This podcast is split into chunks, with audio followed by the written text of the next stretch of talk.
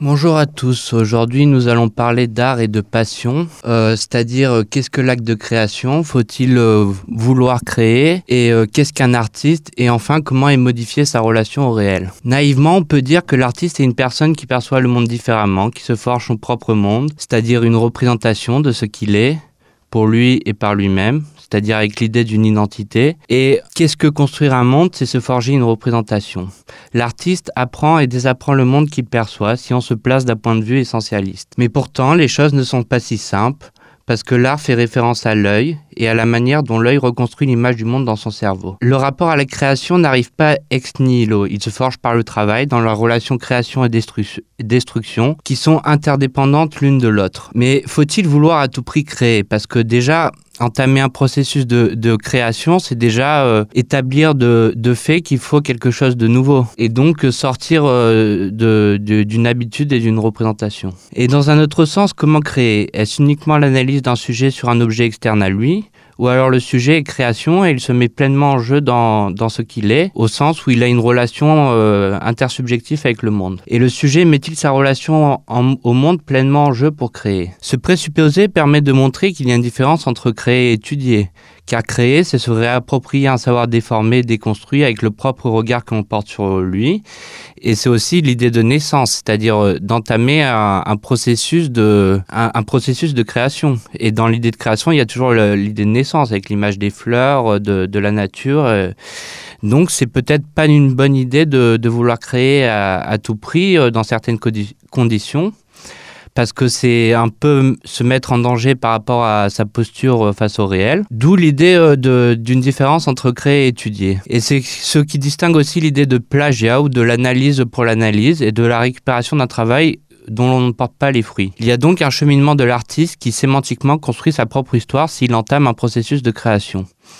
Mais déjà, pour créer, il faut savoir étudier parce que on ne, on ne crée pas à partir de rien. Il faut déjà avoir un savoir. Et pour pouvoir réutiliser un savoir, il faut, euh, il faut se l'approprier, l'intégrer et, le conscientiser. Donc, il y a, il a toujours... Euh, c'est toujours euh, le, problème de l'inné parce qu'il n'y a, y a pas tout qui arrive par le talent. Il faut bien qu'à un moment donné, euh, il y, y, a un travail de fond et que, les choses fonctionnent. Sinon, ce n'est qu'absurdité. Et enfin, l'artiste a un rapport différencié au réel puisque le monde qu'il porte remplace la vision concrète de la réalité, ce qui permet de véhiculer des idées politiques, des opinions ou un avis sur un sujet exprimé à travers la création. Il se met pleinement en acte dans son rapport au monde, un art qui ne porte aucune critique sur un terme n'est qu'approbation et fait, et fait plus partie d'une étude ou d'une analyse entre sujet et objet qu'un réel acte de création. C'est un peu cette idée que derrière... Euh, l'art, il y a toujours une idée d'engagement, parce que euh, dans la création en tout cas, parce que si, si on étudie, euh, ça peut être aussi le cas dans, dans l'analyse, parce que euh, il faut bien se réapproprier un savoir, mais c'est cette idée que qu'il y a une différence entre le scientifique et l'artistique, parce que dans le, le scientifique, on, on, développe une technique sur, sur le monde, alors que dans l'artistique, on fait référence à l'apparaître, et donc on se met on met un peu sa personne en jeu dans, dans ce qu'on est. Et donc aujourd'hui, on va étudier, on va étudier, oui, un texte de, de Hegel euh, en toute humilité et, euh, sur le rap, euh, qui fait référence à l'esthétique de qui a été qui est daté de 1818 à 1829. Donc le, le texte que voici, c'est La sauvagerie, force et puissance de l'homme dominé par les passions peut être adoucie par l'art dans la mesure où celui-ci représente à l'homme les passions elles-mêmes, les instincts et en général l'homme tel qu'il est. Et en se bornant à dérouler le tableau des passions, l'art alors même qu'il les, flatte le fait pour montrer à l'homme ce qu'il est, pour leur rendre conscience. C'est en cela que consiste son action adoucissante. Car il met ainsi l'homme en présence de ses instincts, comme s'ils étaient en dehors de lui, et lui confère de ce fait une certaine liberté à son égard, ou à leur égard. Sous ce rapport, on peut dire de l'art qu'il est est un libérateur, les passions perdent leur force du fait même qu'elles sont devenues objets de représentation, objets tout court. L'objectivation des sentiments a justement pour effet de leur enlever leur intensité et de nous les rendre extérieurs, plus ou moins étrangers. Par son passage dans la représentation, le sentiment sort de l'état de concentration dans, lequel il se trouvait en nous et s'offre à notre libre jugement. Alors ce texte montre le fait, euh, pour le dire naïvement, d'une sublimation euh, en critique du phénomène de représentation par le fait que la représentation cristallise, se cristallise dans la passion du passé. C'est-à-dire qu'à un moment donné, on est, on est dans notre habitude de, dans nos habitudes de pensée, il y a un élément déclencheur qui, qui libère euh, ce, cette cristallisation qui, qui en fait, euh, c'est une carapace, ça protège le sujet. Et c'est ainsi qu'on définit la, la, peur de, devant la liberté que peut signifier une pensée de la volonté. Et en effet, la pensée de la volonté a tendance à cristalliser la représentation dans l'habitude et donc de se refuser au changement. Ce qui se caractérise par la peur de la liberté qui se libère alors de façon négative quand la façon quand la passion fait sortir l'homme de l'habitude. En son sens, il y, a un, côté thérapeutique dans l'art parce que ça, apaise et ça adoucit là où la violence est produite. Parce que quand on, heurte une personne, euh, on provoque chez lui euh, toujours un, chamboulement de, son, équilibre interne. Et, euh, alors, l'art, c'est la manière de, l'acte de sublimation. Hein, si on reprend Kant, hein, c'est un peu cette manière d'apaiser la passion dans ses effets destructeurs et de de renverser euh, le mouvement du passé pour, pour produire quelque chose de plus doux par rapport à l'avenir. L'habitude cristallise donc l'homme dans ce qu'il est par la persistance au changement, alors que l'environnement lui refuse cette habitude. Et c'est alors que la passion se libère. Il y a dans ce début de texte l'idée que l'homme a besoin de prouver qui il est, ce qu'il est, et qu'il est par lui-même, c'est-à-dire dans son identité, pour flatter et pour être flatté. Et prendre ainsi la posture d'artiste de, de, sa représentation, c'est-à-dire l'artiste de, de l'apparaître, de, de, la conscience qu'il a du monde euh, qui est forcément subjectif et qui, euh, et qui est propre à une modification du, lien au, réel. Et le réel n'est pas forcément la réalité, parce que dans, le, réel. Euh, on construit une image de ce qu'on est euh, par le monde. C'est cette idée que la représentation se fait monde, c'est-à-dire que qu'on n'est pas libre de, penser ce qu'on pense, mais qu'on le pense parce qu'on le pense. Et c'est et c'est on va et donc euh, dans, ce, pour reprendre Hegel, on va montrer que en critique de, du du système de la représentation, que montrer ce qu'il est en somme, c'est faire euh, c'est faire acte de, son passé, de, la notion euh, d'empiricité des expériences vécues qu'il a pu avoir dans le passé, et donc euh, du même coup euh, s'approprier un droit pour, montrer qu'il est le plus fort. Quoi. Et, et ça se manifeste concrètement dans le cas de, la lutte pour la reconnaissance. Alors Hegel, il définit ainsi la lutte pour la reconnaissance. Il y a, y a deux personnes qui se battent, il y en a un qui est plus fort que l'autre, et l'autre, il abandonne, et et par le fait qu'il abandonne ou qu'il refuse de mourir, eh ben, il, accepte le fait de devenir euh, l'esclave de son maître. Et c'est un peu, c'est l'idée de compétition, quoi, tout simplement. Et c'est comme ça que sont construits les, les, rapports entre les hommes. Mais sauf que cette relation peut se renverser parce que, euh, parce qu'à un moment donné, l'esclave, il n'accepte plus euh, cet état et donc il se, il, il intériorise euh, sa, colère et, il la manifeste euh, a posteriori c'est-à-dire après, euh, après coup ou, quand, ou de façon imprévisible. Et le maître, donc celui qui, qui veut imposer de fait, enfin, c'est un, un, peu ambivalent, le maître ou l'artiste, mais enfin, là, c'est plus. Dans le cadre de la lutte pour la reconnaissance, c'est le maître, mais mais euh, l'artiste, ça a trait aussi avec la paresse, c'est-à-dire la conscience qu'il a de, ses propres expériences, de sa propre capacité. Et donc, avec cette certitude euh, qui ne peut pas être dépassée par autrui. Mais c'est un peu une illusion parce que c'est ce qui construit une forme de. C'est la, la, mythologie, une forme de mythologie de chacun, ce qui est propice au conflit. C'est-à-dire que moi, j'ai.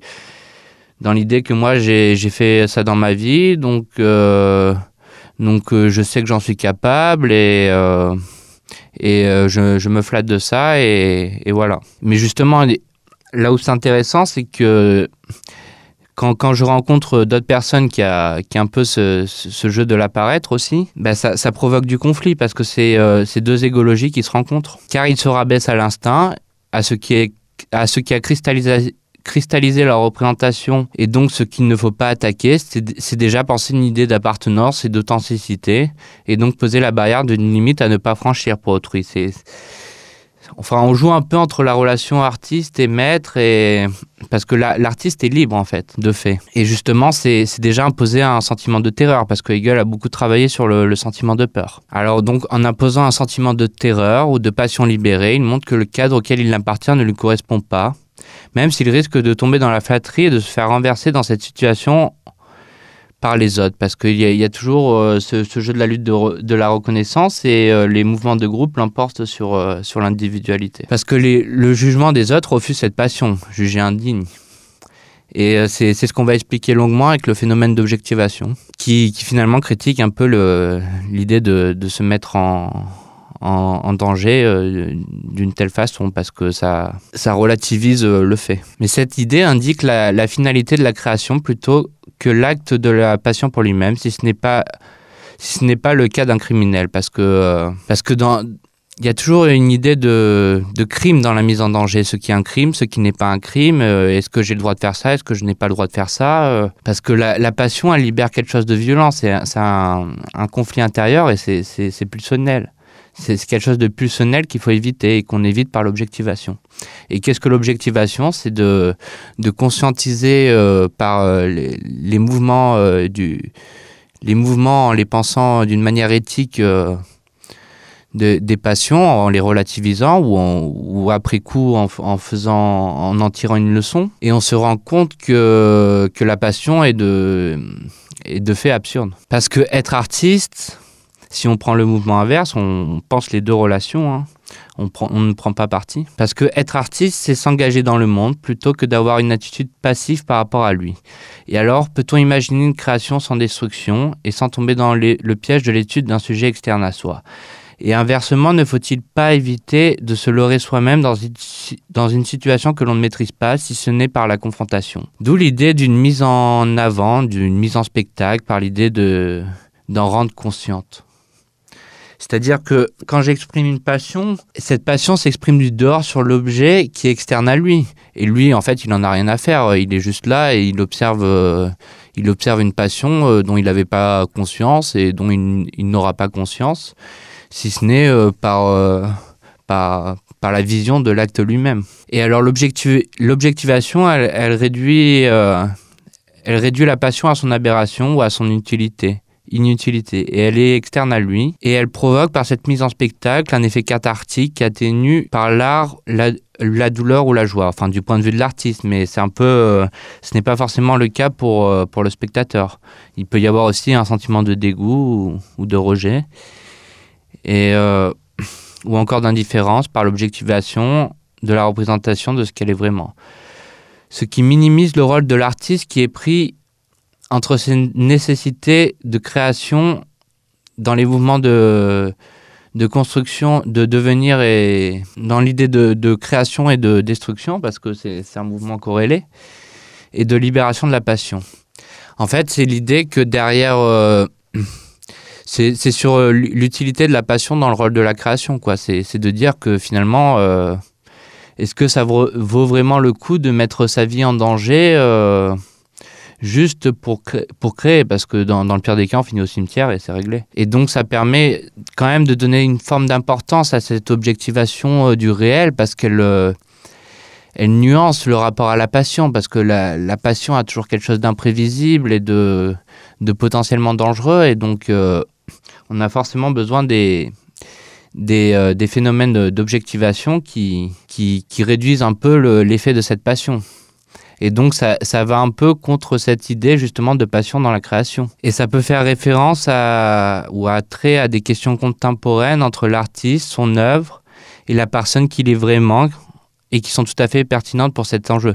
On entend souvent dans l'actualité cette idée que derrière euh, il faut distinguer euh, l'oeuvre de l'artiste. Ben juste c'est un peu cette idée que qu'il y, y a un mouvement euh, le mot passion dedans. C'est à dire que que c'est euh, si, c'est un, artiste qui est euh, qui est euh, qui est aigri ou je ne sais je ne sais quoi bah il faut euh, c'est un peu cette idée de, de, savoir s'il faut intégrer la passion ou non dans, dans la création et donc pour reprendre le texte la, la sauvagerie est un état qui dépasse le strict cadre de la passion puisqu'elle est absolument libérée c'est que le sujet perd la maîtrise de son identité et l'attachement terrestre que provoque la cristallisation de sa représentation. Parce que pour revenir à cette idée de, carapace, qui une fois qu'elle tombe, ben, le, sujet est vulnérable, donc euh, forcément il, y a des mouvements de, réaction et ils sont sont pas forcément toujours sains. Et c'est justement cette idée d'objectivation qui peut être critiquée dans un second sens parce qu'elle permet d'atténuer les patients par leur objectivation et ceux de l'extérieur. Mais avec le refus de cette étape, peut-on vraiment catalyser la passion. Parce que cette relation entre l'œuvre et l'adoucissement qu'elle produit par rapport à la relation réelle qu'a l'auteur peut avoir dans sa violence, peut interroger dans sa violence la place entre l'homme et l'artiste, à comparer d'une distanciation qu'il peut y avoir entre la passion et la réflexion a posteriori qu'on en retire, car une passion car une passion n'est jamais totalement voulue, ni par les effets, euh, qui parce qu'une passion n'est jamais totalement voulue, et donc euh, il y, a des effets d'objectivation qu'il vaut mieux établir euh, de façon a priori qu'à posteriori, parce qu'à posteriori, c'est toujours trop tard. C'est Après coup, c'est trop tard. Ce qui permet de critiquer cette idée de, de l'art pour l'art, pour lui-même, parce que ce phénomène d'objectivation est lié à à la mort de, de la représentation, enfin de, de, la passion, qui, pas de la représentation, de la passion, au sens où elle néantise le rapport à, à la représentation quand, quand elle est libérée. C'est toujours un peu ambivalent, moi j'ai un peu du mal avec cette idée de d'étudier un objet euh, scientifiquement, c'est un peu scientiste que je dis, mais extérieurement à lui, et donc euh, de, faire une, finalement une, une étude euh, sans fin sur, un sujet, sur ses comportements, sur euh, ses habitudes, et sans lien avec le, sujet en question. Et donc c'est un peu confus, mais, mais, mais j'estime que...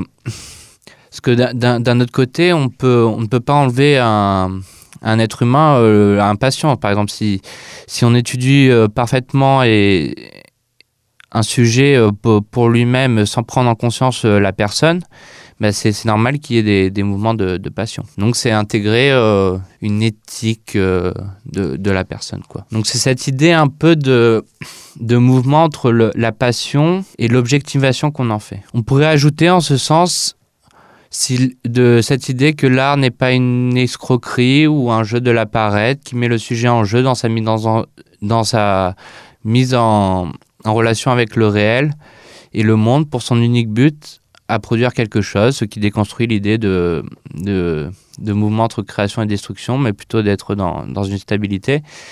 Elle permet de nuancer le rapport à l'objectivation du réel en adoucissant son rapport, mais elle interroge aussi le fait que cette mise en danger est peut-être de fait inutile, ou que dans un second sens, elle permet de libérer la passion, parce que si on garde la passion pour soi, alors son objectivation constante ne deviendra plus qu'une tautologie, une régression à l'infini et une infantilisation.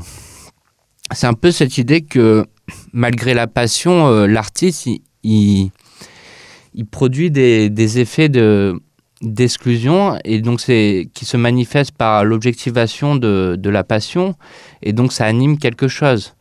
Et donc peut-être que la passion est de fait, il y, a un côté sacrificiel dedans, c'est que la, passion est peut-être euh, de fait inutile, mais l'effet qu'elle produit provoque des réactions chez les autres et euh, produit un mouvement de d'objectivation qui est intéressant pour eux. Ce qui permet d'affirmer l'idée que ce qui permet d'affirmer l'idée que l'artiste adoucit la relation au monde par les apparences et la mise en relation qu'il propose aux uns aux autres par euh, par l'effet de cette passion et il ne faut pas le réduire à l'objectivation de cette passion qui, qui, ne peut, qui peut potentiellement produire des effets négatifs. Par exemple, dans l'idée que cette objectivation peut tromper l'artiste tout autant que l'artiste trompe le monde avec sa relation au réel. Il y a donc cette tension entre objectivation du réel pour faire la passion ou la, réduire au fait de l'habitude, ou encore en ce que cette objectivation peut provoquer d'encore plus négatif dans la passion. Donc là, ce qui est intéressant, c'est le conflit entre le mouvement passionnel, et la réaction de l'objectivation de, de cette passion chez les autres. L'artiste ne l'est pas tant qu'il tant qu'il n'est un artiste n'est pas un artiste tant qu'il n'adoucit pas euh, la passion c'est-à-dire euh, c'est-à-dire euh, que l'acte de création a, un effet adoucissant que dans, dans, le cas contraire si ça n'a pas d'effet adoucissant c'est que c'est de de c'est que c'est de, la sauvagerie et Et justement, il y a toujours un peu dans l'art cette idée de soin. C'est-à-dire que je me soigne en même temps que je soigne les autres. Et, et, euh, et donc, euh, enfin, c'est l'art thérapeutique, quoi. Et, euh, et justement, c'est par cet effet d'adoucissement, d'objectivation après coup de, de, de, ce que a pu être une passion. Et donc, mais forcément, on, on, se met forcément en jeu quand, quand on veut créer quelque chose. Donc, l'idée, c'est de savoir est-ce vraiment utile de créer, quoi, finalement parce que forcément ça va créer des réactions et ça, ça va stimuler encore plus de, passion et, c'est sans fin. En tant que, le, que ce rôle est à double tranchant, parce qu'il est catalysé par la passion et donc euh, forcément corrélé au phénomène de, de, de, création et de destruction qui, pour la personne, je parle. D'où l'idée ambivalente de, de, de, l'artiste qui peut être pleinement affirmatif sur l'apparaître avec son jeu sur le réel et les, les, euh, les effets objectifs qu'on, d'objectivation qu'on en retire. Tout autant que négatif pour l'artiste si l'objectivation de, de cette passion se cristallise déjà dans une habitude. C'est-à-dire que si on renvoie euh, sans cesse une, une objectivation euh, par rapport à l'artiste, ben finalement, il n'aura plus qu'un écho de, lui-même dans sa relation au monde et il sera plus engagé dans sa personne. Et, enfin, pour lui, il s'en fout. Il est, juste. Euh, c'est ce qu'il a fait, il l'a pensé ainsi, et, finalement, bah, c'est juste un écho de, ce qu'il a fait. Et donc, ça conduit à une forme d'une représentation. Euh, objectivé et donc, euh, et donc euh, complètement relativisé de ce qu'il a fait. Enfin, pour que, quel est le rapport de l'artiste au temps? Est-il condamné à l'objectivation et à la réduction de sa passion? Ou peut-il avoir la possibilité de libérer sa passion? Ce qui interroge le droit et la place de l'artiste par rapport à l'objectivation du réel dans la néantilisation et la réduction de ce qu'est la vie avec l'ambivalence qu'une vie sans artifice et donc sans art réduit le réel à son objectivation par l'analyse et le scientifique et conduit, enfin pas le scientifique, hein, par l'analyse et enfin surtout le phénomène d'objectivation qui, est sans fin et euh, qui peut être sain tout autant que un peu ennuyeux. Et, euh, et donc, euh, dans l'art, il y a toujours cette idée de, un peu à la fin, de consternation. C'est-à-dire qu'à un moment donné, on produit une émotion, mais une fois que, que, cette émotion est partie, il ne reste rien. Et ça, ça devient consternant quand, quand on lit. Euh, par exemple, on, a le plaisir d'une musique, on l'a pendant un temps, mais euh, finalement, à la fin, on, on, la, on, la, on la trouve euh, consternante. C'est que c'est toujours un peu ce, ce rapport à la passion qui, qui forcément est donné à un, un moment donné, qui, qui, est efficace sur un moment, mais après, il y a, y a l'objectivation qui est effective derrière. Et donc, euh, et donc ça, devient risible en fait. Elle est donc ramenée à la représentation simple, sans lien avec le vivant, et à ce qui renferme dans... Ça c'est la, consternation, quoi. C'est ce qui, ne change pas et ce qui renferme dans les représentations passées, euh, par les phénomènes d'objectivation. Parce que si je suis sans cesse, euh, sans ramené euh, au souvenir euh, du passé sans changement par rapport à ce souvenir, bah c'est juste un constat de fait et c'est une objectivation qui, rejette la passion. Le, mouvement de la passion de l'artiste est donc rendu à ce qu'elle est, une existence de fait de la passion jugée irrationnelle, qui rend donc la, passion c'est-à-dire que si, on rejette la passion, on, ren, on, on renvoie la nécessité du rationnel qui annule la cause de ce mouvement. C'est-à-dire que si de fait la passion est inutile, ben on annule euh, le, le, les phénomènes d'objectivation, annule, euh, le, fait que, cette passion ait lieu. D'où l'idée que le mouvement passionnel est ramené à la liberté à la négation de la cause de la passion en ce qu'elle peut être risible. Et le statut de l'artiste est donc ambivalent. Il peut être à la fois grand par son usage du réel, autant que risible dans l'usage de la cause de ce mouvement, d'où l'idée d'artifice qui maquille le réel tout autant qu'il le falsifie et qui détourne la vie pour l'adoucir, interrogeant ainsi la pertinence même de ce qu'est la vie, parce que nous ne savons pas pourquoi nous existons. Nous existons euh, à travers l'art. L'art est une manière de, de, manifester une création, donc une naissance, donc une vie. Mais euh, quelle est la... c'est le problème de l'absurde, quoi. C'est qu'on ne sait pas pourquoi on est là si on est, on est athée. Et donc, euh, le phénomène d'objectivation euh, permet donc de, de, de, montrer en quoi la passion est sans objet et, et finalement renvoie à la représentation qui, est, qui établit le postulat erroné de cette taxe et le libère par son objectivation. Et donc, c'est ainsi que, que la passion devient objectif, objective. C'est-à-dire, il y, a toujours l'ambivalence entre entre le degré de la passion, c'est-à-dire il faut, faut-il vraiment qu'il que il peut y avoir des passions, c'est sûr, sinon on n'est pas dans la vie, on est juste dans, l'objectivation. Et l'objectivation c'est, un phénomène certes nécessaire parce qu'on a toujours besoin de, de, de rationaliser tout, mais euh, mais euh, mais ça interroge le, degré d'intensité de la passion en effet. Et euh, parce que le sujet n'a pas forcément conscience que sa passion provoque une impression forte alors qu'elle le produit euh, de fait.